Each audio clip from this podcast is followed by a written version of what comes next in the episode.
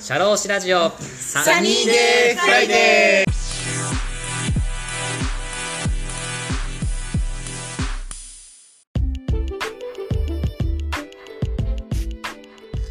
この番組は国内海外問わず放浪が大好きな国際派社労士 DJ のポッドキャストです。明日から週末だとウキウキするようなそんな昼下がりの金曜日の気持ちになれるトーク番組を作っていきます。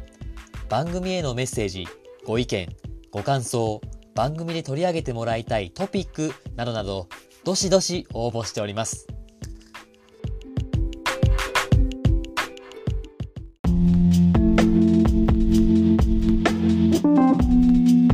シャローシラジオサニーデーフライデー DJ の田村陽太です。この番組は社会保険労務士として活動する田村が普段の侍業という固いイメージから外れ様々な分野で活躍する方やその道の専門家スペシャリストと語るトーク番組です。本日も素敵なゲストをお呼びしております。私からご紹介させていただきます。会社内の組織マネジメントをご専門とし多くの企業の経営の参謀として日々コンサルティング業務でご活躍の社会保険労務士の大田さんです。大田さんよろしくお願いいたします。よろしくお願いします。お願いいたします。はい。今日は持ち込み企画ということであのテーマを挙げていただけるということではい。楽しみにしております。はい。えっ、と今回は、はい。あのー今話題の雇用調整助成金とかコロナ関係の助成金のあり方についてちょっと田村先生から話を聞きたいと思います。あありがとうございます。雇用調整助成金の話でコロナ関係のお話ということで、ありがとうございます。なななんかそういうきっかけがあったんでしょうか？なんか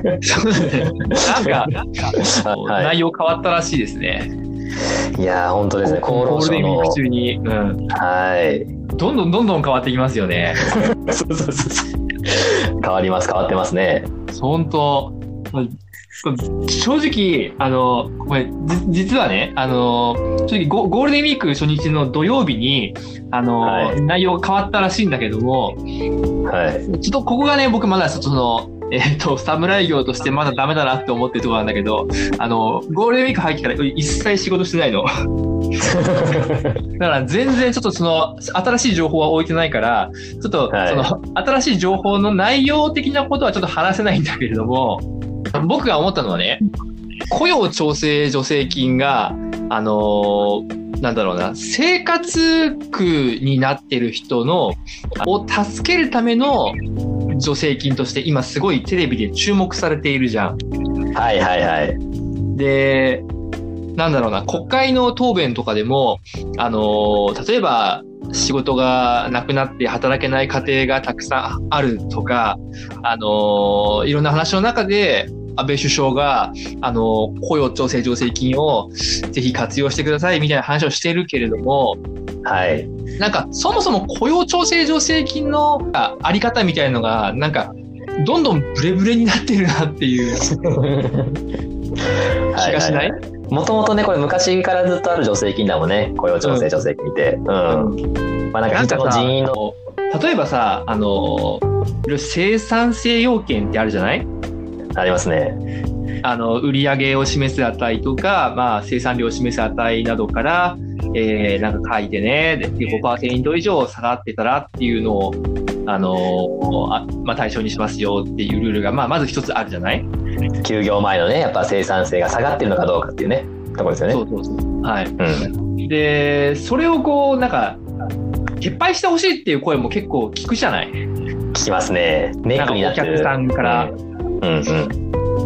なんかまあいろんな理由があってさ、あのーはまあそのどれもがかなりまあもっともだなっていうふうに僕も思うんだけれどもさ、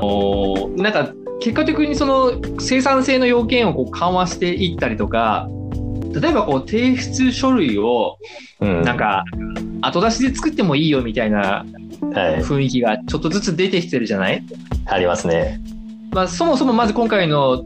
コロナの特例で、休業前に本来は作るべき、えー休業に関する労使協定、休業協定書を、なんか後出しで作ってもいいよと。あの、従業員との間で、休業手当はいくら払いますっていうものをいくらで決めるとか、あとは期間をいつからいつで決めるとかっていうのを最初に決めるんじゃなくて、まあ後出しで決めてもいいよっていうふうになんか特例が始まった時点でもうそういうふうになっちゃったし、なんかどんどんどんどんこう、今簡素化、まあ緩和がかなり進んでいると思うのよ。はいはいはい。で、なんだろうな、あとはあれだ、労働保険料の支払いが、えー、滞納しちゃってる会社でも OK らしいの、今。そうだね。あの、いつも支給要件申し立て書ってね、あの、助成金書くときに書くと思うんだけど、あそこでまず、あの、はい、書くもんね、あそこで。なんかうん。うん。労働保険料の支払いが滞ってる会社でも、まさかの助成金がもらえるっていう状況でさ、はいはいはい。で、なんかさ、そもそも、うんあの、雇用調整助成金っていうのは、その名の通り、こう、雇用を維持するために、まあ、助成金を出しますよっていう話であって、そうだね。まあ、雇用するっていうのはどういうことかっていうと、まあ、やっぱり、なんだろうな、その、働いた分に対して、えーきちんとした対価を支払うっていうことも必要だし、うん。一番最初に決めた労働契約の内容を守って、まあ、あの、雇用を続けていくっていうこともすごく大切なことだと思うの。はいはいはい。で、まあ、それがさ、なんかだんだんだんだんこう、いろんなルールがさ、まあ、ないがしろにされていってさ、あのーまあ、どんどん助成金が緩和化されていく今の流れに対してさ、うん。なんかどうなのかなっていう気持ちと、あと、はいはい。みんな困ってるから、あのーみんなに助成金がもっと配られればいいなっていう気持ちと、うんなんか二つの気持ちが、なんか心の中でね、せめぎ合っています。確かに。あのさ、国もさ、俺も一つ思うのがさ、うん。もうなんか、企業がなんか市役所の窓口みたいな給付金みたいな窓口として捉え捉えてほしいんだっていうメッセージをしていただければうん。企業もさそしたら頑張って先にあの従業員さんに前払いして後で国に申請するよって手続きができるけど、そう今の雇用調整助成金っていうその助成金のルールでこう動かそうとするから なんかよくわかんないようになってるよね。助成金のルールの中でやろうとするとかなり無理がね、あるよね。あるあるある。そうそうそう。あのなんか、自己報告も OK とか言ってさ、で、計画届のさ、出すま前月のさ、あの、売上の比較とそのぜ同年前、同月前年比で比較するんだけどさ、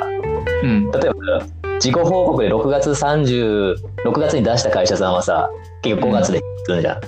うん。あえてその4月に出すんじゃなくて5月に出すとか6月に出すっていう風なこともできるわけじゃん、その調整ができるじゃん。そうだね。なんか結局その、なんだろう、もともとの、じゃあなんかこう休業始めるっていう、なんかその前の威嚇っていうのがもともとのその助成金の意味合いなのに、なんか結局出すタイミングによってなんかじゃあ企業側で調整できるってなんかそれもともととして外れてないみたいな。そうだね。ななんだろうかな、だから窓口になってほしいの、ななんなのみたいな。手続き窓口の代行なの、なんなのみたいな。そこでわかんないよ。そうだね。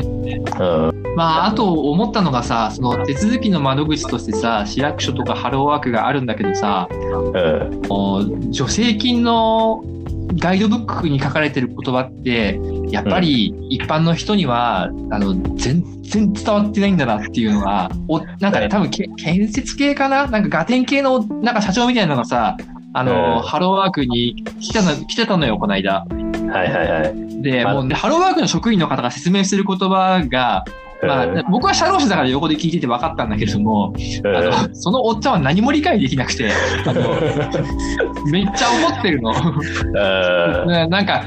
あの、旗から見るとなんかただのクレーマーのおっさんみたいに見えるんだけど、でもそのおっさんの気持ちもなんかわからんでもないなっていうのがあって、そうだね、この法律用語で固められたあのガイドブックっていうものの罪深さもなんかちょっと感じたね。そうだよね。確かにそうだよね。専門用語を職員さんが話してるとは多分思ってないんだね。普通の日常会話で使ってるけど、まあ、経営者にとってはすごい難しい言葉で使われていて、より理解できないみたいな。はあるだろうね。そう、それでさ、あの、この間ね、はいはいちょっと、あの、こ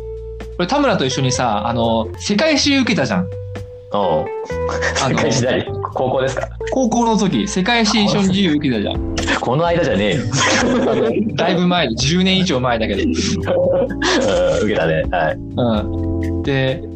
ウィクリフって覚えてる？ビクリフ？ちょっと待って。なんか聞いたことあるな。すみません、あの、すみません、本当に申し訳ない。あの、もう。俺もね、全然忘れてた。最近ね、ちょっとたまたま YouTube で見て、あ、はい、ウィクリフっていたなっていうふうに思い出したんだけど、はい、何かというと、あの、はい、聖書を、あの、英語に翻訳した人なの。イギリスの、あの、なんか中世のイギリスの、あの大学の先生なんだけど、はいはいはい。だからオックスフォード大学だったな。オックスフォード大学って本当に中世からあったような大学で、そこの、まあ、教授だった先生なんだけれども、はい。あのー、その時まで、えっ、ー、と、聖書って、あの、ラテン語で書かれてたのね。はあはあ、で、ラテン語って、どういう世界で使われてるかっていうと、いわゆる政治の世界と、あのー宗教の世界だけだったのよ。まあ、政治家の、まあ、本当に頭がいい人たちだけしか使えなかったりとか、あとはその教会にいる、えー、牧師さんとか、あとはなんだっけ、えー、そのプロセッサントとカトリックで違うんだよね。はいはい、牧師さんじゃなくて、神父。神父さん、そうそう、神父さん、うんうん、とかしか、あの読めない。っていうところがあって、神父さんや牧師さんっていうのはラテン語が読めるから、それを一般市民の方に、こう、解説ができるっていうのが、なんだろうな、その、牧師さんや神父さんの、まあ、存在価値の一つとしてこうあってさ。で、その、一般の人はさ、今みたいにこう、聖書ってこう、読みたくても読めなくてさ、はいはい、教会に行けば、神父さんとか牧師さんが教えてくれるから、教会にみんな集まるんだと。はい。っていう構造がまあそもそもあったんだけれども、あの、そのさっき言ったウィクリフの時代に、どんどんどんどんこうキリスト教がね、こう結構腐敗していったりとか、うん、なんか汚職事件みたいなものがなんかだんだん出てきたりしたような時代だったんだって。ほう。で、これはまずいなっていうことで、あの、ウィクリフ自身はラテン語を読めたんだけれども、あの、今の世の中が全然その、えー、キリスト教の教えに沿ったことを全然やってなくて、むしろなんかこの牧師さんや神父さんが、その自分たちの特権階級を利用して、なんか、まあ、宗教を、まあ、汚染してしまっているような状況を憂いて、あの、ウィクリフは、じゃあ、今一度その聖書の教えに立ち返るべきなんじゃないかっていうことを思いついて、で、そのために何をすべきかっていう時に、みんなラテン語で書かれてる聖書は読めないから、英語の聖書を作ろうって言って、うん、あの、英語の聖書を作ったっていう偉業を成し遂げたのがウィクリフなのよ。なるほど、ウィクリフさん、さすがです。すごいよね。で、これを、このなんか話を、まあ、聞いたときに、社労士って、まあ、社労士だけじゃなくて税理士とかもそうだけども、あの、現在のウィクリフになるべきなんだなっていう。お社労士がウィクリフになる。そう、そのハローワークのおっちゃんを見て思ったの、すごく。その場で何？女性器窓口に並んでる間にひらめいたの、うん、これだそう。あ、なんかこの間 YouTube でなんか世界史のやつ見たなって思って、勝率用語ってもはやラテン語と同じ。ああ、そうだね。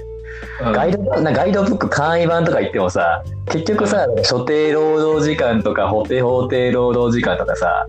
本当に過労者だったら分かることだけどだから、うん、普通の人だったら分かんないこともあるよね。ある。ある。法定と法定の違いなんか知らない普通の人。簡易版じゃねえよこれみたいな。そうそうそう。そうだよね。うん、なるほどね。そういう法律とかその労働法とかの本当はそういう法律をちゃんと読み解く必要があるけれどもそれをこう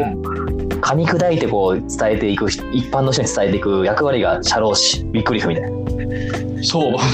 愛のウィクリフみたいな。そう。田村明日からそれ名乗っていいよ。いやいや。また俺同じようなくだり言わなきゃダメだもん。世界史でさみたいな。でも確かにさ僕も最近思うのがさ、うん、これさ人を雇うとか雇用とかって話ってさぶっちゃけ賞賛ってさ、一回例えば税、まあ、普通に個人から法人になるまでとか一回開業届出してさ、まあ、税務署行くじゃん。うん、で税務署でさ開業届出したらさ別になんかその人雇用するのはこうだよみたいななんか書類もらえるわけじゃなくて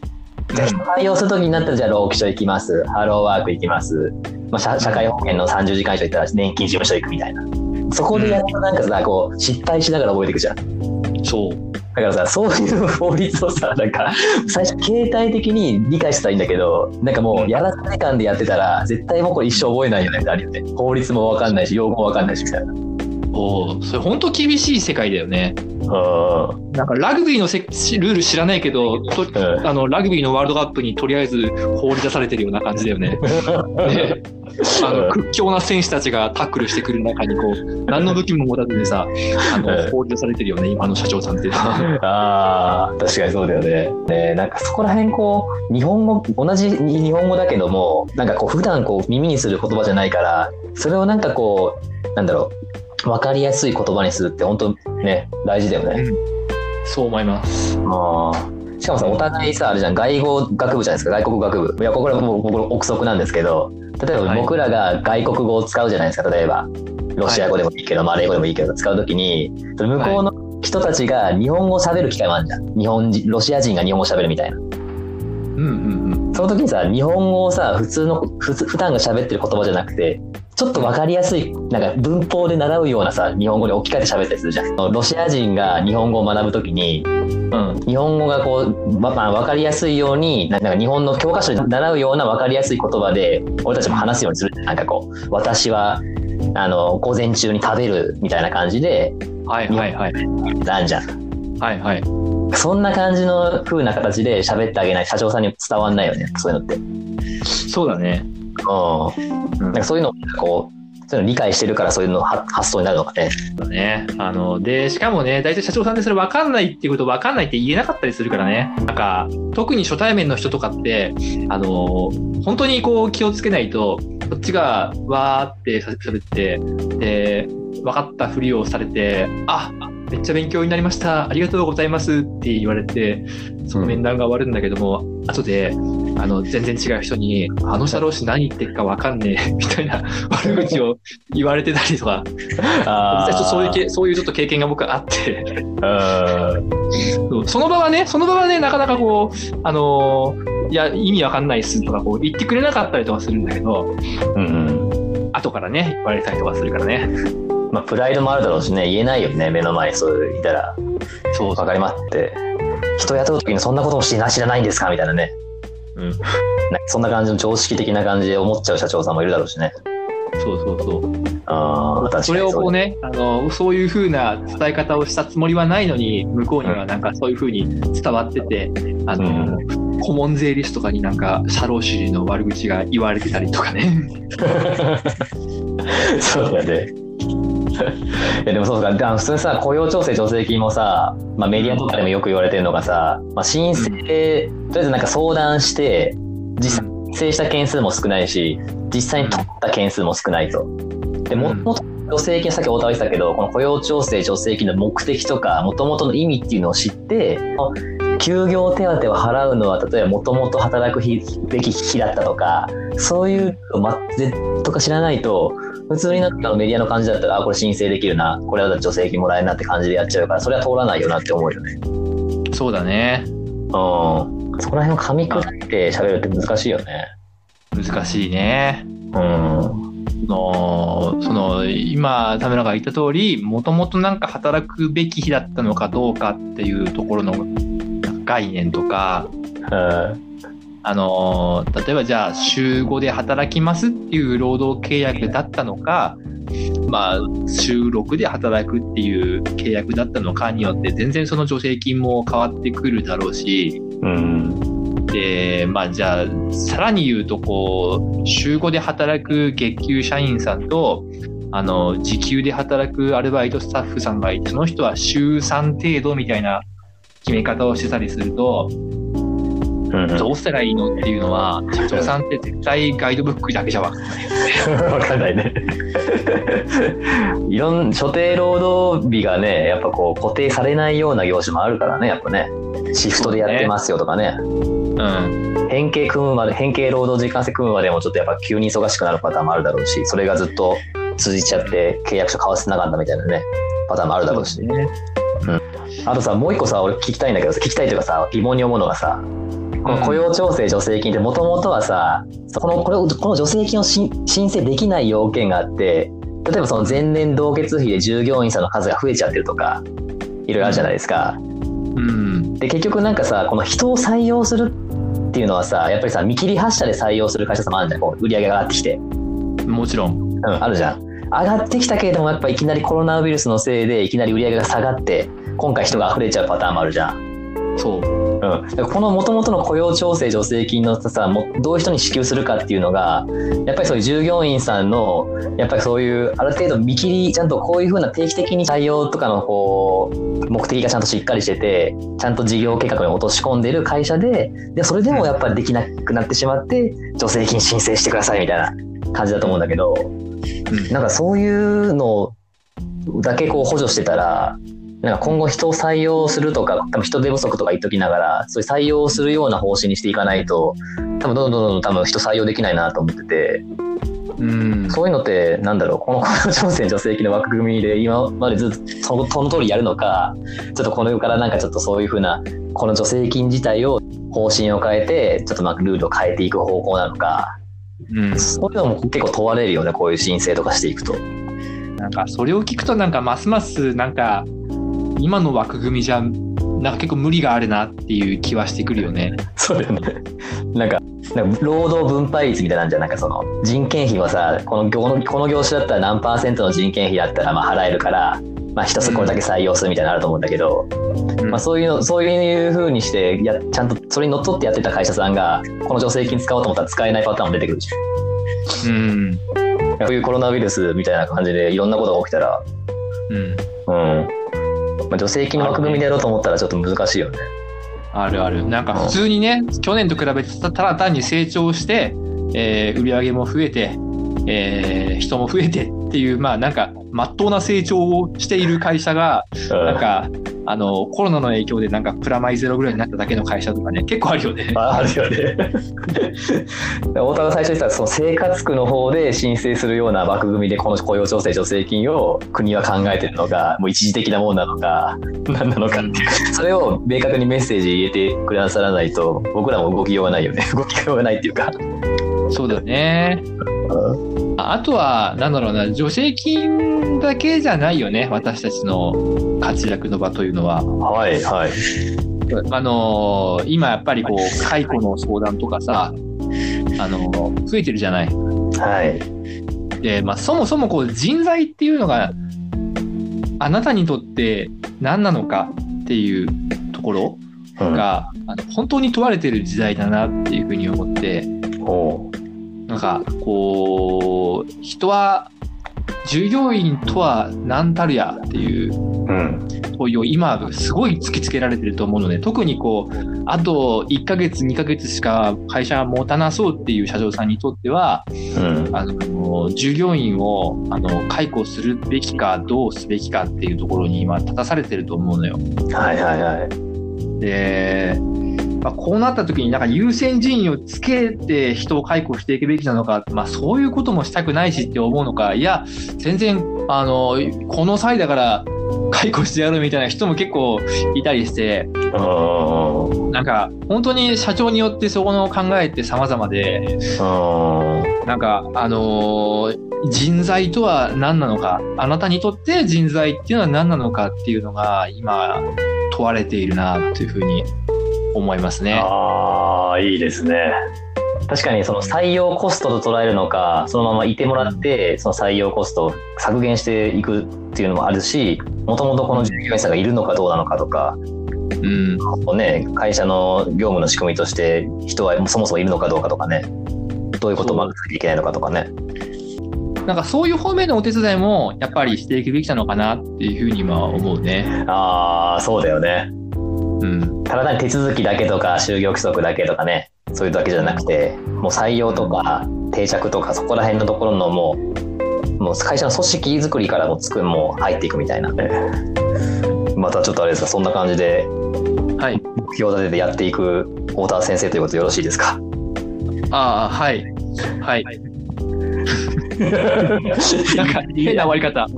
言い足りない、言い足りないことないですか大丈夫ですか言いたいないことはないです。はい。また今度にします。そうですね。ちょっともう20分ぐらいになりましたので、はい。またちょっとゲストとしてお呼びさせていただきたいと思っております。今日は、はいはい雇用調整助成金の話題をくださいましてありがとうございました。ありがとうございます。それでは本日のゲストは社会保険労務士の大田さんでした。ありがとうございました。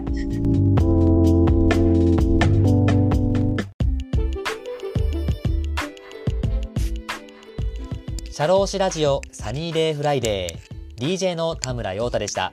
それでは次回もリスナーの皆様のお耳にかかれることを楽しみにしております。いってらっしゃい